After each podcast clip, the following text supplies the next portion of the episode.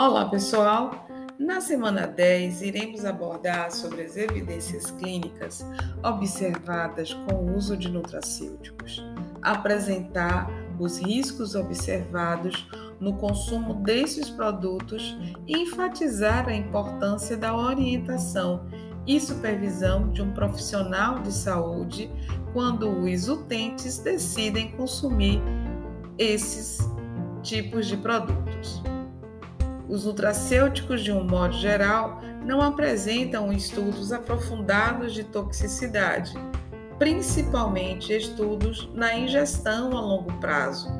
Contudo, ainda que seguros, é possível ocorrer efeitos adversos e riscos de toxicidade durante o seu consumo, a depender da dose, da qualidade do produto e do metabolismo de quem o consome.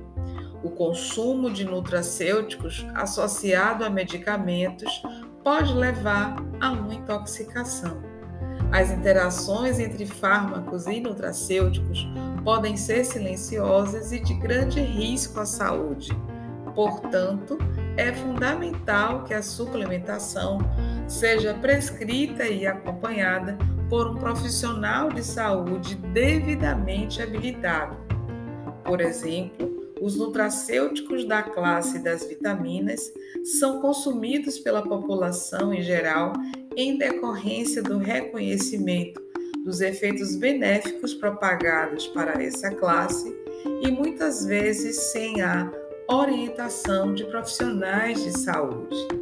A vitamina A é importante para o crescimento desenvolvimento e maturação de tecidos epiteliais, para o funcionamento do ciclo visual e de fotorreceptores. Porém, pode apresentar toxicidade em altas doses, má formação congênita e doenças ósseas importadores de doença renal crônica. A vitamina C é antioxidante e cofator de reações enzimáticas, importante para a síntese de colágeno e catecolaminas. Reduz o risco de aterosclerose, doenças cardiovasculares e câncer. Contudo, altas doses pode causar a formação de cálculos renais, pode provocar hemorragia durante a gestação quando associada a fármacos anticoagulantes.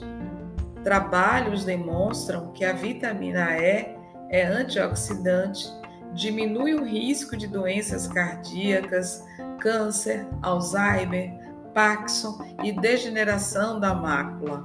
Melhora a função imunológica. Por outro lado, doses elevadas durante a gestação pode aumentar o risco de problemas cardíacos congênitos no feto.